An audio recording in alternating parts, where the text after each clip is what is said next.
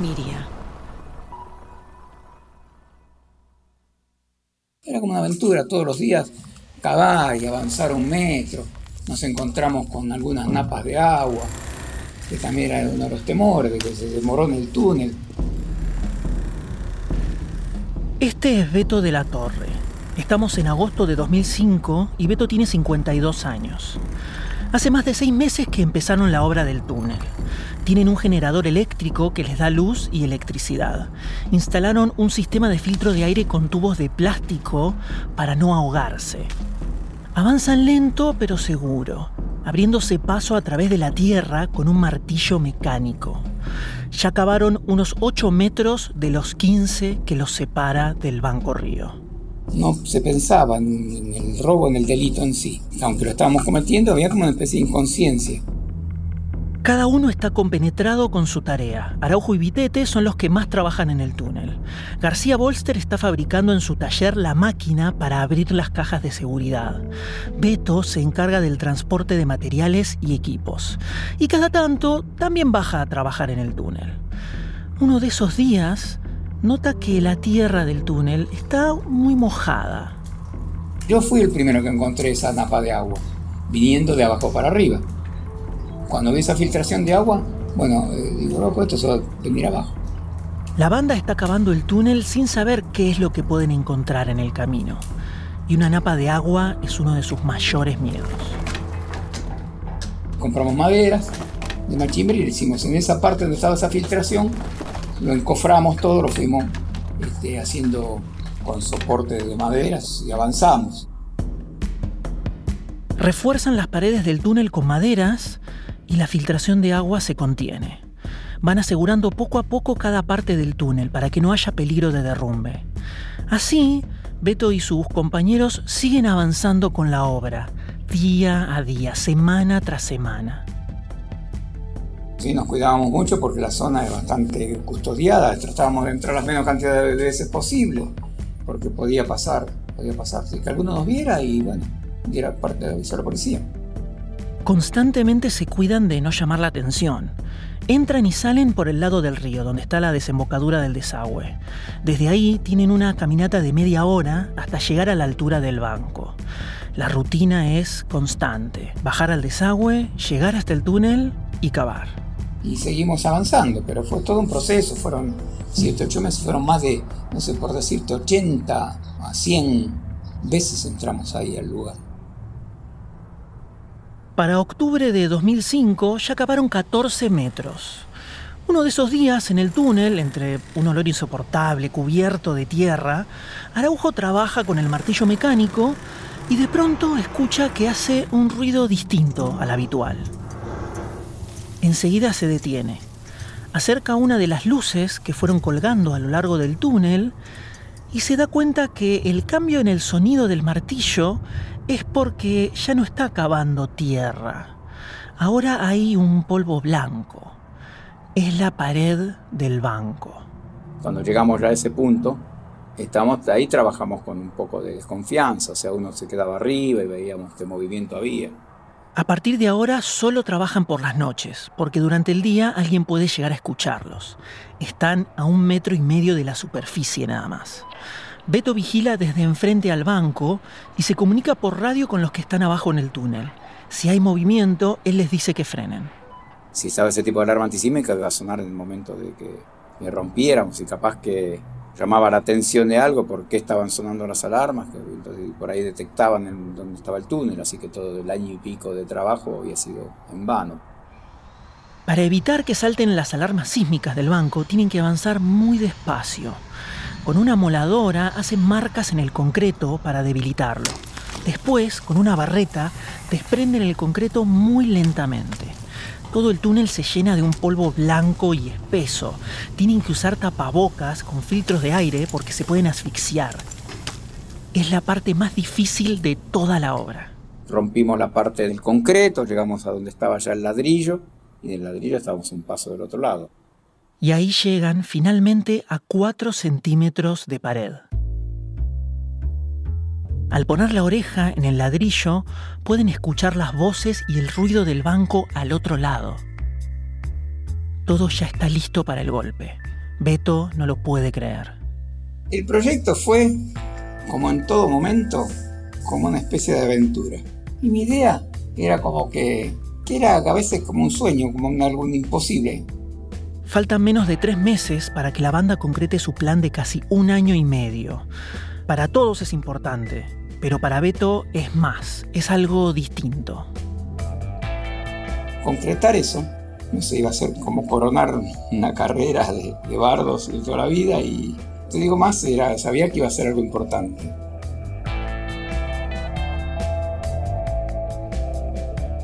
Mi nombre es Mariano Payela y esto es El verdadero robo del siglo. Una producción original de Adonde Media. Episodio 5. Manual para un robo perfecto. Llega un momento que, que, llegamos a una estación de servicio y le digo, mira, si no es algo directo más que está la plata, que no me llames más porque yo te digo la verdad, no puedo andar yendo y viniendo. Cuando hay algo importante, más piola me llamas. Estamos a finales del año 2004 y a través de un ex compañero ladrón, Beto conoce a Fernando Araujo. Araujo le propuso hacer algunos trabajitos con él, pero no salen bien. Entonces, Araujo le comenta que tiene en vista algo más grande, robar un banco en la zona de Acasuso como salieron unas cuantas cosas mal y él me sale con el tema del banco, yo me fui, dije, bueno, vos llamame cuando tengas algo más concreto, venimos y lo vemos. Me fui pensando en eso nomás y descarté la idea del banco. Por esa época, finales del 2004, Beto tiene 51 años. Es un ladrón de carrera, y si bien esa carrera lo llevó a pasar 22 años en prisión, también le dio cierta estabilidad económica. Ya no necesita robar para vivir, así que no va a participar en cualquier cosa. Si aparecía algo importante, capaz que me unía. Pero, ¿qué pasa? Después eh, yo tenía una casa que ya la tenía de antes, después puse locutorio, y ahí mismo puse tres cabinas, en el mismo local. Así que más o menos estaba manejando dentro del rubro de telefonía y todo eso.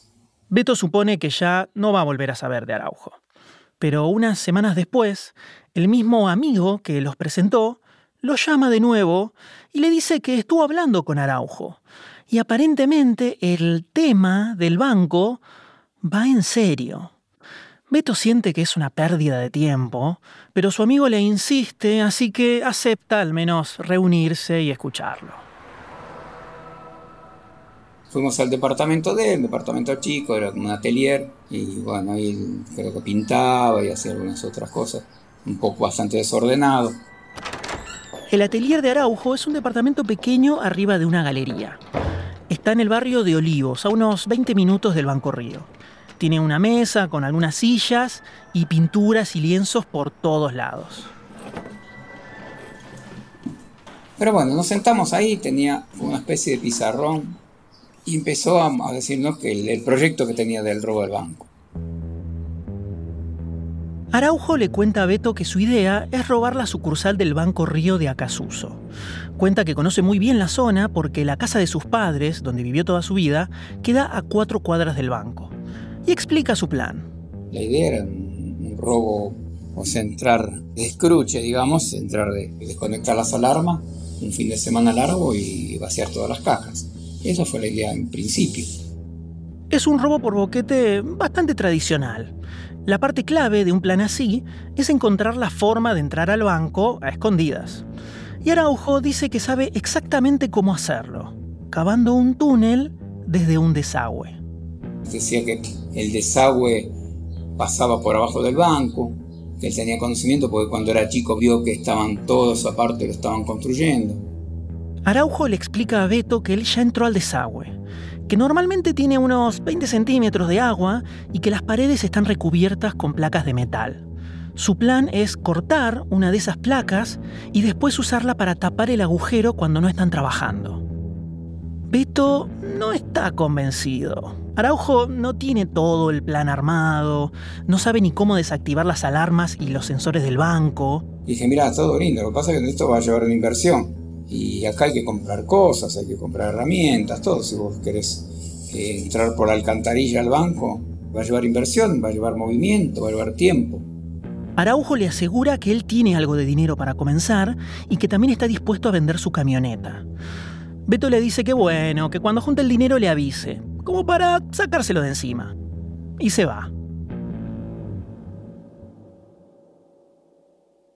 Beto piensa que todo ese plan es una fantasía de alguien que ni siquiera es un ladrón de verdad. Pero unos días después recibe otro llamado de Araujo. Al par de días vendió la camioneta y me llamó. Cuando fui me dice, mira, tengo la plata, vamos a comprar la escalera, vamos a comprar esto y arrancamos. O sea, en realidad lo subestimé. Araujo le dice que ya tiene todo listo para empezar, que lo tiene muy estudiado y que calcula que el botín puede ser millonario. Peto se da cuenta de que Araujo va en serio. Hay mucha plata de por medio y no solo eso, es un golpe importante. Puede ser el más grande de su carrera. La historia es como la historia de, los boxeadores, los veteranos que van por la corona y no por la bolsa, ¿viste? Bueno, en este caso también era como coronar, ¿viste? Era llegar a, la punta de la montaña, encima de la montaña.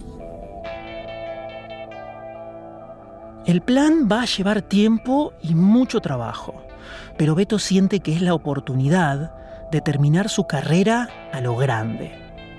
Entonces ahí creí, dije, ah, bueno, esto va en serio. Y ahí se afirmó la idea del robo al banco.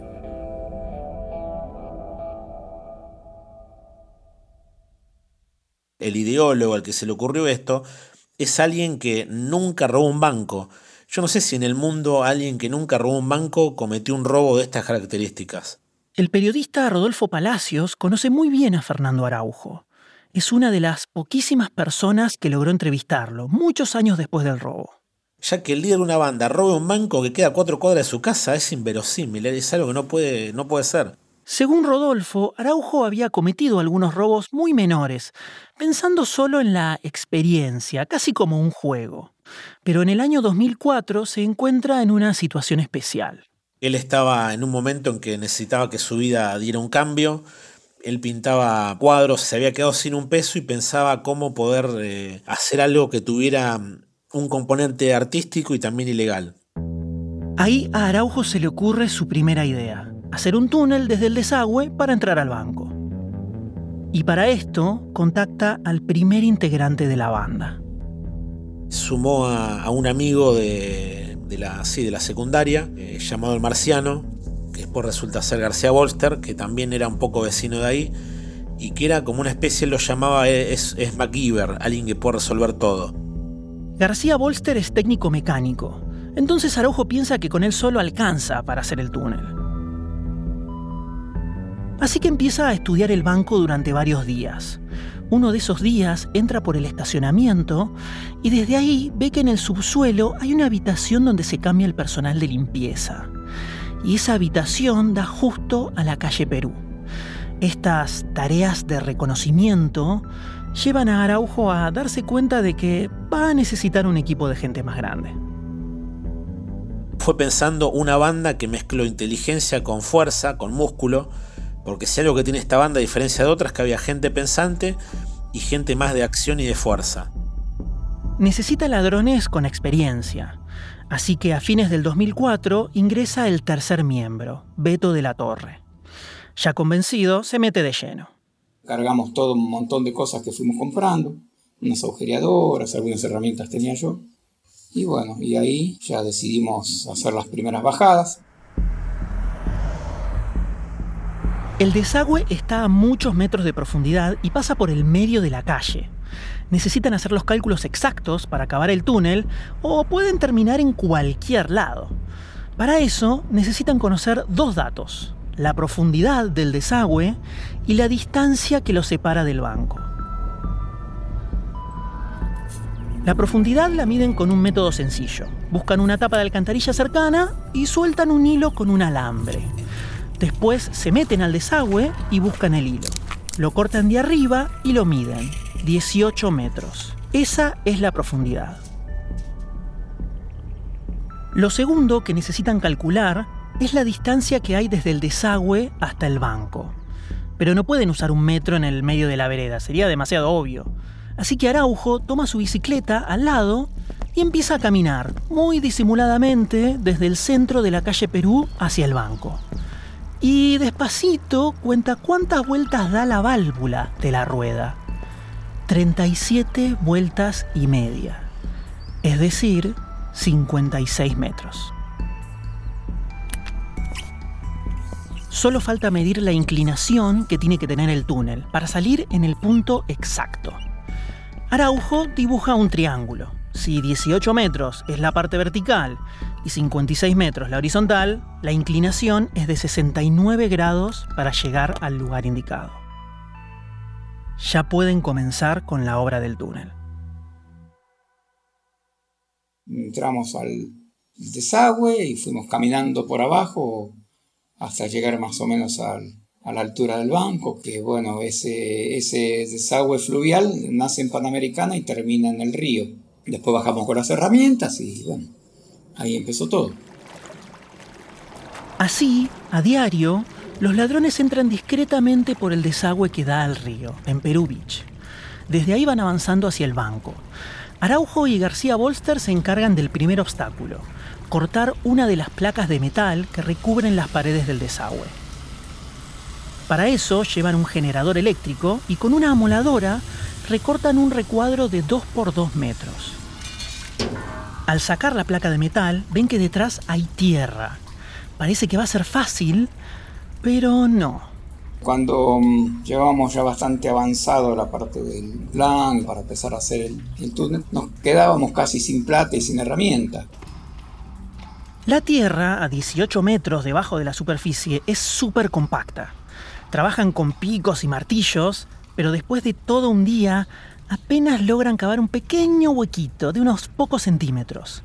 A este paso no van a llegar a ningún lado.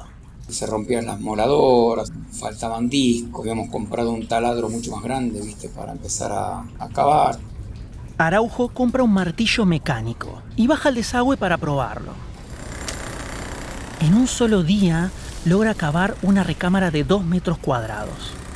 Ahí adentro deja los equipos y lo tapa con la chapa de metal que cortaron, atornillándola con unos pernos. Si alguien pasa por ahí, no va a ver nada. Pero ese gasto los deja sin dinero. Entonces no pueden dedicarle todo su tiempo a cavar, tienen que trabajar de otras cosas y ganar plata. Para poder seguir adelante van a necesitar más fondos y más gente. Y entonces... Aparece este amigo mío, que es el que me junta con Araujo, y me dice, mira, lo encontré a Marito, de Pitete, ¿no? Lo encontré a Marito. dice, ¿qué te parece? Lo conoces, sí, lo conocía, lo conocía de la cárcel. dice, ¿qué te parece? Porque anda bastante bien, parece que me metió un laburo, anda, lo vi bien económicamente y qué sé yo. ¿Qué te parece si lo integramos? Y bueno, tal es así que sí, lo llamó, lo integró al, al equipo. Ya es mayo de 2005. Entre las tareas de reconocimiento, los cálculos y los intentos para avanzar con el túnel, ya pasaron seis meses. Y se suma el cuarto integrante de la banda, Mario Vitete. Al igual que Beto, Vitete también es un ladrón con una amplia carrera, pero de otro tipo, escruchante. Roba departamentos y oficinas cuando están vacíos se convierte en el financista principal del robo, aporta los fondos necesarios para seguir adelante. Pero todavía no está resuelto el problema de los mecanismos de seguridad del banco durante el fin de semana. Araujo pasó los últimos meses investigando, intentando encontrar una forma de superar ese obstáculo. Y bueno, y ahí se decidió el plan B. Araujo reúne a Beto, Vitete y García Bolster en su atelier. Dice que, como todos saben, el plan que tienen de entrar al banco cuando está cerrado tiene un problema, las alarmas. Cuando el banco está abierto, estos sistemas están desactivados, pero los robos a bancos abiertos son express porque la policía llega enseguida. Y ellos necesitan tiempo para abrir las cajas de seguridad. Así nace el plan B. El plan B era entrar por la puerta, simular una toma de rehenes y bueno, ganar el tiempo suficiente como para, para romper las cajas y entretener a la policía hasta que nosotros nos pudiéramos ir. La nueva idea de Araujo es un cambio radical. El túnel no va a ser la entrada, sino la salida. van a entrar por la puerta con el banco abierto y simular un robo express que sale mal. Cuando llegue la policía, tienen que ganar tiempo para poder abrir las cajas de seguridad.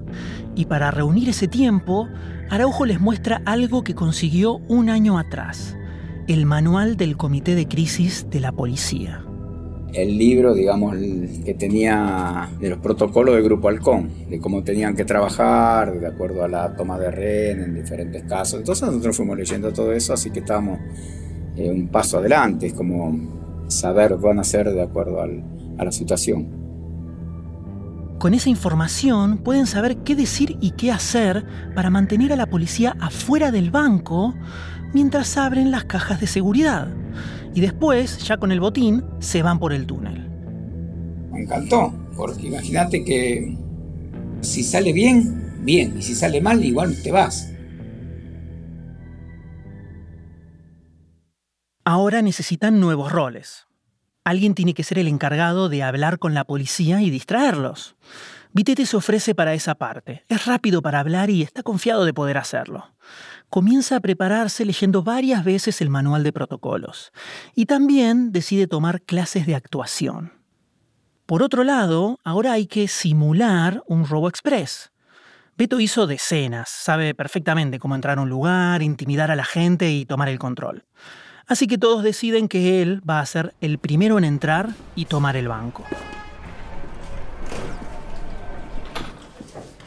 Entonces entré yo de dos o tres veces al banco a cambiar moneda y cosas así. Y, vi el movimiento y, ellos decían, mira, el de policía que está está dentro de un búnker, tenemos que hacerlo salir ahí. Beto sabe exactamente qué cosas mirar. El público va a estar en la planta baja y el primer piso. Van a tener que controlar los dos lugares al mismo tiempo. Hay dos guardias de seguridad de una empresa privada. No tienen armas, así que no van a ser un problema. Y el custodio policial del búnker, que sí está armado, lo van a tener que sacar. Beto está completamente confiado. Esto es para lo que se preparó toda su vida. Como que alimentaba un poco el ego y decir, bueno, estoy progresando en, la profesión que elegí. Mala, pero bueno, es como una especie de... La sensación también era como una especie de revancha. El resto de los integrantes de la banda avanza con su parte del plan. Araujo y Vitete quedan como los principales encargados de terminar el túnel. Mientras avanza la excavación del túnel, García Bolster, el ingeniero, diseña la herramienta para abrir las cajas de seguridad. Para eso construye una especie de ariete hidráulico. Es un cilindro que se apoya en la pared y se apunta a la cerradura. Al apretar un botón se dispara un tubo de acero a toda velocidad y con otro botón lo retraen de nuevo. Araujo consigue una caja de seguridad similar a las que tiene el banco y hacen la prueba. En tres segundos revienta la cerradura. Nos juntábamos antes de meternos al túnel, tomábamos algo y bueno, decíamos que, para trabajar que va, a entrar, cómo íbamos a hacer las cosas. Que no fue solamente el robo, sino que hubo una previa que duró un año, casi más, un poco más de un año. A medida que avanza el túnel, la banda se va consolidando. Pero todavía hay una parte del plan que no termina de convencer a Araujo, la salida del desagüe. La idea hasta el momento es escapar al río en jet ski. Pero la desembocadura del río es el primer lugar al que va a ir la policía, es muy riesgoso. Araujo piensa que tienen que hacer algo imprevisto. Entonces se le ocurre hacer lo contrario, escapar hacia el otro lado y salir por una tapa de alcantarilla. La banda fue contra la lógica. La lógica que lo hubiese sido que la banda hubiese fugado por ese túnel hacia el río. El problema es que estarían yendo en contra de la corriente del agua del desagüe. Son apenas 20 centímetros de agua lo que hay, pero con la carga del botín sería bastante difícil. Entonces, Araujo consulta con García Bolster para ver si se le ocurre alguna manera de escapar más rápido. El ingeniero hace algunos cálculos y le dice que con un dique podrían elevar el nivel del agua y hacer el desagüe navegable durante algunas cuadras. De esa forma podrían escapar en botes hacia el lado contrario al río y salió por una alcantarilla de la calle Libertad, la palabra Libertad y Tres Sargentos. Nuevamente dividen roles. El ingeniero está a cargo de hacer todos los cálculos y diseñar el dique. Lo van a construir con Araujo. Beto y Vitete tienen que encargarse de comprar los botes inflables y una camioneta. Una vez que estén en la superficie, van a necesitar un vehículo. La idea es hacerle un agujero en el piso y entrar directamente desde la alcantarilla.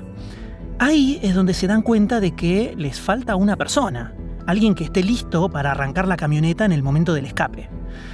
Entonces ingresa el quinto miembro de la banda, Julián Sayo Echevarría. Sayo Echeverría entra a partir de Beto de la Torre porque eran, habían sido compañeros de averías, como ellos llaman, compañeros de robo. Ahora sí, la banda está completa.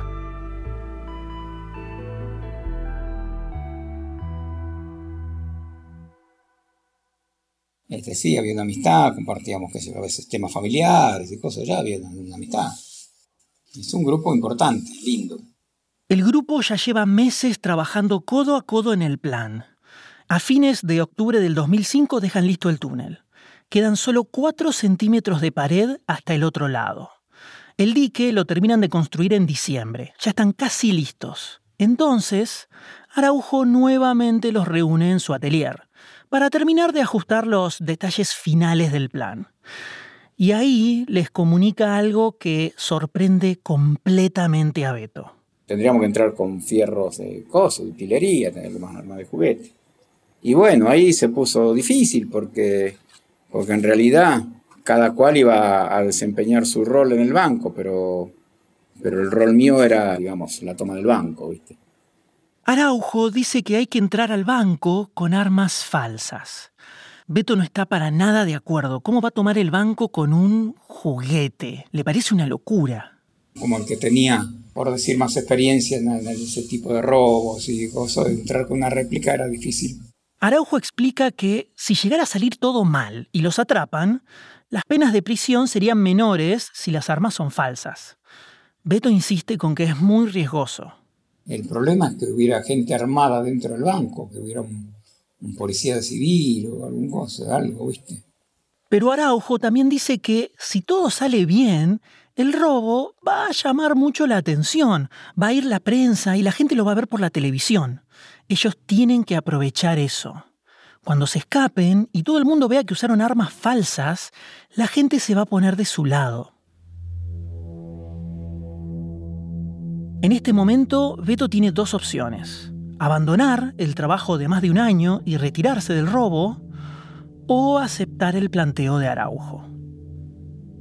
Entonces, bueno, en definitiva decidimos entrar con las armas de juguete, eh, con las réplicas, ¿no? Solo falta la fecha. Araujo piensa que debería ser un viernes, cuando todos están pensando en el fin de semana. Y a mediados de enero, en Argentina, es el punto más alto de las vacaciones de verano. Va a resultar completamente inesperado. La fecha elegida es el viernes 13 de enero. La hora de entrada va a ser a las 12 y media. En ese momento, el sol está en lo más alto. El reflejo en los vidrios del banco no va a dejar que se vea nada desde afuera. Todo está planificado hasta el más mínimo detalle. Ahora solo resta esperar y dar el golpe de sus vidas. La idea de ponerme un guardapolvo se me ocurrió a mí porque yo tenía antecedentes y era penales de antes y había tenido, es más, eh, antecedentes por un robo en la zona de San Isidro. Es el viernes 13 de enero de 2006. Antes de salir de su casa, Beto decide ponerse un viejo delantal blanco que tiene guardado, una peluca y una gorra.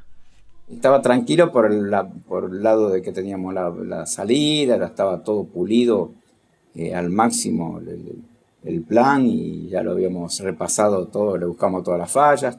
Cada uno ya tiene sus papeles asignados y sus posiciones. A las 11, García Bolster entra al desagüe por el lado del río. Él va a estar esperando dentro del túnel que cavaron. Una vez que el banco esté tomado, es el encargado de romper esos 4 centímetros de pared que quedaron. A las 12, los otros cuatro se encuentran en un bar para repasar el ingreso al banco. Desde ahí, Sayo Echevarría se va con la combi a la esquina de Tres Argentos y Libertad, donde está la tapa de alcantarilla por la que van a salir. Vitete, Araujo y Beto salen hacia el banco. A las doce y media, Beto entra al banco. En la planta baja cuenta a unas 15 personas. Identifica a un guardia de seguridad al lado de la puerta. Por una escalera se accede al piso de arriba. Beto alza la mirada y ve que el otro guardia está ahí, mirando cada tanto hacia abajo. En pocos segundos ya tiene un panorama de toda la situación y comienza la primera parte del plan, la toma del banco. Entonces la entrada fue, el ingreso fue rápido y te imaginas, son unos metros hasta que me acerqué al guardia y, le dije que, bueno, era un robo, que estaba todo tomado, viendo que quisieron un poquito resistir. Beto saca el arma réplica que lleva y se la muestra al guardia de la entrada. Y le dice... Si arranco te pego un tiro, así que quédate quieto. Visto y ahí los di vuelta, empezaron a caminar para el lado donde estaba la gente haciendo sus trámites, porque el sector de cajas estaba en el primer piso. Se le dio aviso de que, estaba, que estábamos haciendo un robo, un asalto al banco. Dos minutos después de Beto, entra Vitete por la puerta principal. Lleva puesto su traje gris y unos bigotes falsos. Él llegó unos minutos antes en un auto que dejó en el estacionamiento del banco. En el baúl de ese auto está el cañón Power, la herramienta para abrir las cajas de seguridad. En cuanto Beto inicia la toma del banco, Vitete entra y sube rápidamente al primer piso. Le dice a todos que se arrodillen y no se muevan. Entonces salta por arriba de un mostrador para acceder a las cajas de atención al público y simular que eso es lo que se quieren robar lo real es lo que pasó es, es más light dentro de todo. La gente un poco se asustó, bueno, algunos en principio hubo que imponer un poquitito así de, voz fuerte, viste, algo más. Eh, yo siempre digo, no eran rehenes, eran gente que quedó ocasionalmente en el lugar. O sea, la idea no fue tomar rehenes porque eh, son los que quedaron ahí, por consecuencia. Pero bueno, Beto remarca todo el tiempo que la toma de rehenes que él organizó y supervisó fue light. Es más, como dentro del plan era solamente una distracción para abrir las cajas de seguridad, ni siquiera considera que esas personas son rehenes. Pero a las 12.35, cinco minutos después de que Beto entró al banco, el lugar ya está en poder de la banda. El último en ingresar es Araujo, que llega en otro auto. Lo estaciona en la puerta del banco y deja las llaves puestas. Es otro señuelo para indicar que esto es un robo express. Beto se concentra en su parte, los rehenes. O sea, mi parte era mantener a la gente tranquila, ordenada, de acompañarlos al baño si querían ir. Si querían ir al baño, venía uno de nosotros, los acompañaba. Mientras Beto vigila a los rehenes, Araujo ejecuta la última parte de la simulación del robo express. Cuando llega la policía, toma a un rehén, lo coloca delante suyo y simula que quiere salir del banco. Apenas sale por la puerta, le gritan, ¡Alto, policía! Ven que tiene agarrado a un rehén por la espalda y muy claramente el reflejo de la luz en el metal de su arma. Rápidamente vuelve a entrar y cierra la puerta.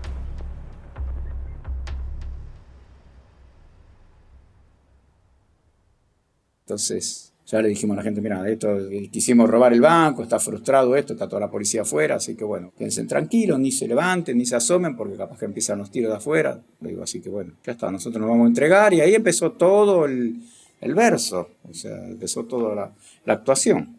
Esa actuación que menciona Beto es la de que a todo momento, tanto la policía afuera como los rehenes dentro del banco piensen que se trata de un robo express fallido. Solo queda resolver un problema. En el búnker del subsuelo está el custodio policial, Walter Serrano. Es la única persona dentro del banco que tiene un arma real, así que tienen que deshacerse de él. Lo soltamos, le sacamos el arma y le devolvimos el arma. El cargador vacío, le sacamos todas las balas, le pusimos una bala en el bolsillo y le dijimos, andate. No hicimos nada, fue en unos minutos, lo liberamos y se fue. Son las 12.50 del mediodía. Ya pasaron 20 minutos desde que comenzó el robo. En el exterior, el agente González y el fiscal Apolo llegan al lugar. Dentro, una vez que sacan al custodio policial, Araujo baja al subsuelo. Por una radio le avisa a García Bolster que el banco ya está tomado. Así cuando estaba ya el banco tomado, hicimos un agujero, pasamos un enchufe, enchufó una moladora del otro lado, cortó el hueco, el cuadrado que quedaba y ya quedó la salida armada. Igualmente, si estaba todo malo, íbamos a romper a patadas. García Bolster entra al banco desde el agujero y con Araujo van hasta el auto de Vitete, en el estacionamiento. Del baúl sacan el cañón Power, el ariete hidráulico para abrir las cajas de seguridad. Pesa más de 20 kilos, así que lo llevan en un carrito que también está en el baúl. Lo hacen despacio, no quieren que ningún rehén sospeche que está sucediendo algo raro en el subsuelo. Dentro de las bóvedas, las cajas de seguridad están ubicadas en varias estanterías, una al lado de la otra. Hay casi 500 cajas, pero ellos solo pueden abrir las que estén frente a una pared. Necesitan apoyar ahí su herramienta. El cañón Power está conectado a dos baterías de camión. Apoyan la base contra una pared y lo apuntan a la cerradura de la primera caja de seguridad. Presionan el botón y el tubo de acero rompe completamente la puerta de la caja. El cañón Power funciona a la perfección. Araujo y García Volter se dedican a abrir las cajas de seguridad y guardar el botín en bolsas grandes de residuos. A las 2 de la tarde, una hora y media después de comenzado el robo, llega el Grupo Halcón, la unidad táctica de la policía, con el negociador. Desde la planta baja, Beto puede ver a Vitete acercarse al vidrio del primer piso. Vitete llevó muy bien la mediación, ¿viste? O sea, estábamos confiados. Este es el momento en el que el hombre del traje gris entra en acción.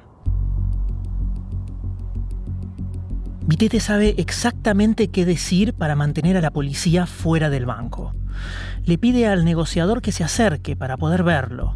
Cuando llega, toma un sillón, se sienta y se cruza de piernas. Beto recuerda perfecto lo que Vitete le dijo al negociador.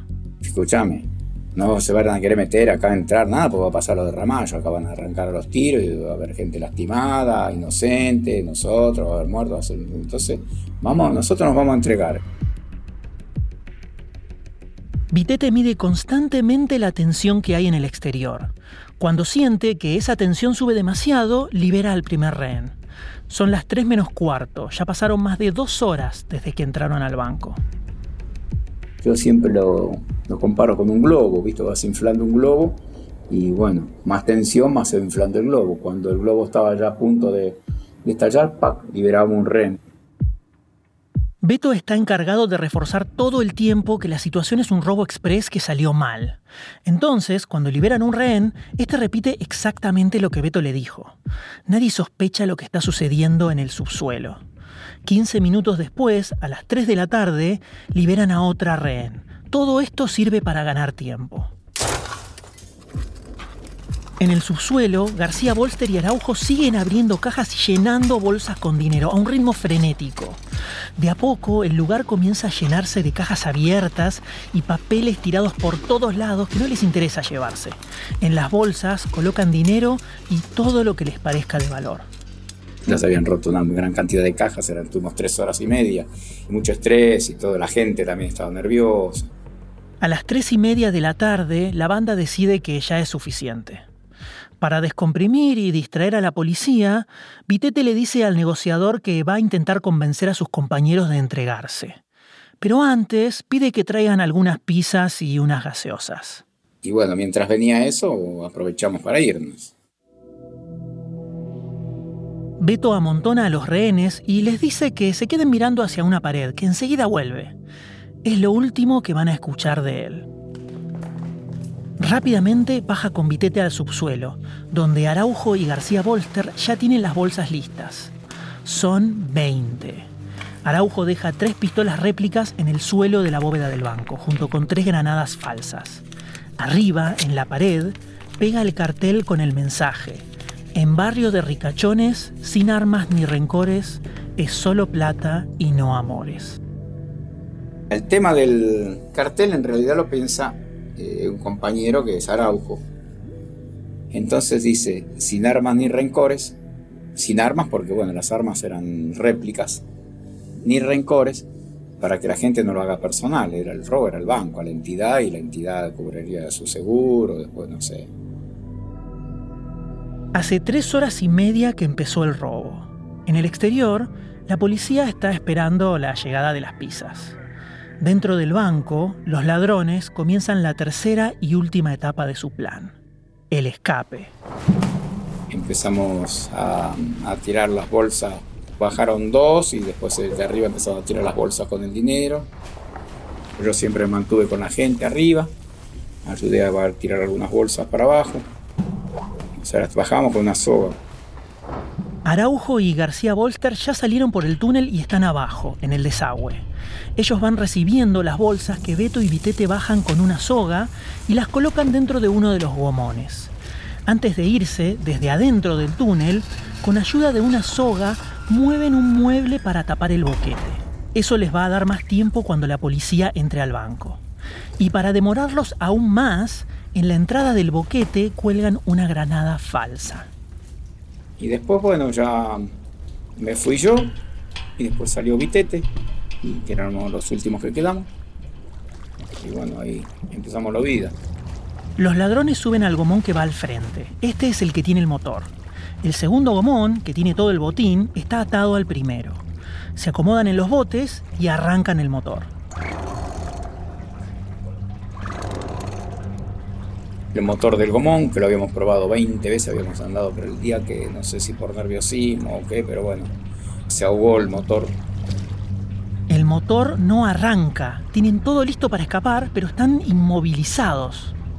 Es un momento de tensión porque ya no teníamos contacto con, con nadie, no sabíamos qué estaban haciendo arriba, no sabíamos si habían entrado, no habían entrado, si...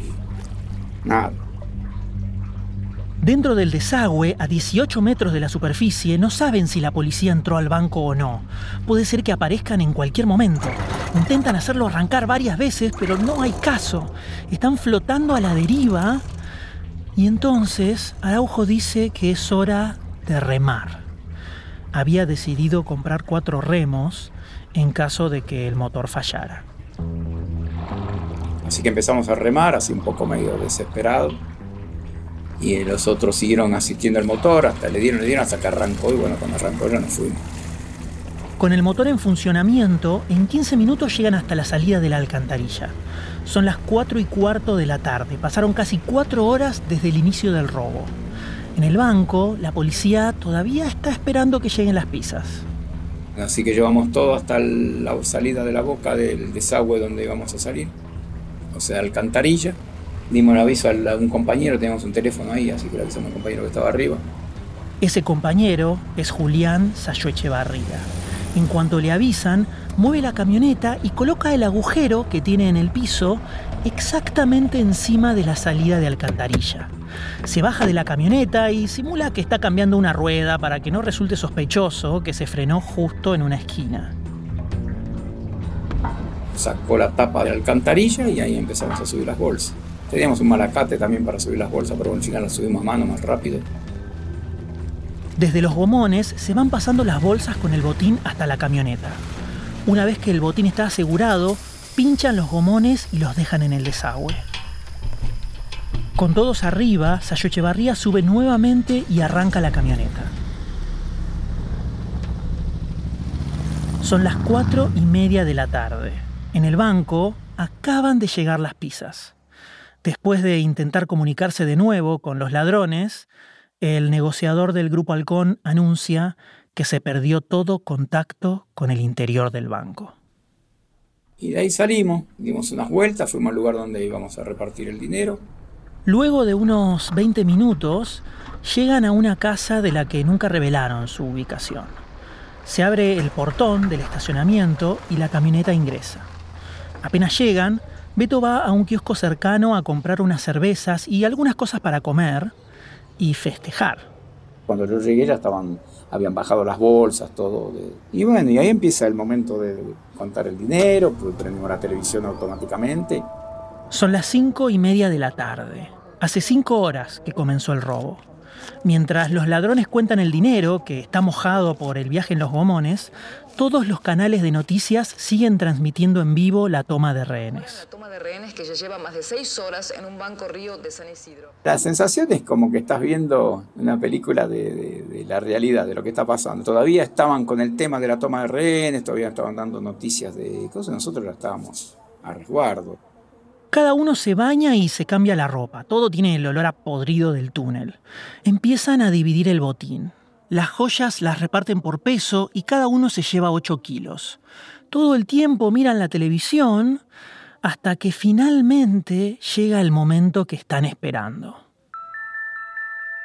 Cuando entraron al banco a las 7 de la tarde, eh, rompe el grupo Halcón y bueno, ya viene todo ese momento de tensión y de película que se yo y el noticiero pues se fumaron, se fumaron porque no encontraban no encontraban por dónde nos habíamos ido. Todos se ríen al ver al grupo halcón entrar al banco. Aplauden y brindan. El plan es un éxito. Hace tres horas que se fueron y recién ahora entra la policía. Con la televisión de fondo siguen dividiendo el botín. Con cada billete que cuentan sienten que se les acelera el corazón. Había dinero mojado, empezaron a joyas y todo. Bueno, y empezamos ya, bueno, un momento de, júbilo, ¿viste? Nosotros ya, habíamos logrado, ya nos habíamos ido, estábamos en casa prácticamente. La división del botín les lleva hasta las 3 de la mañana. Las joyas las separan a ojo en bolsas similares. Una vez que cada uno tiene su parte, se despiden por última vez. Juran no volver a verse nunca más.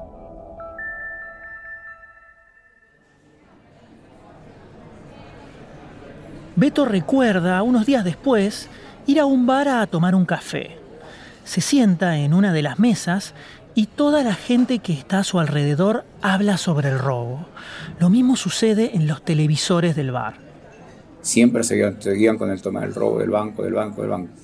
Y la gente que estaba en el bar, me daba ganas de subir en la mesa y decir, sí, yo fui, que robé. Pero el robo está en todos los diarios y todos los noticieros del país. Para los medios y el público queda instalada la historia de los ladrones buenos, que robaron el banco con armas falsas. Incluso se dice que le cantaron el feliz cumpleaños a una de las rehenes y hasta le hicieron soplar una velita, algo que nunca sucedió, pero es la historia que queda hasta cuatro años después, el 15 de febrero de 2010, cuando comienza el juicio.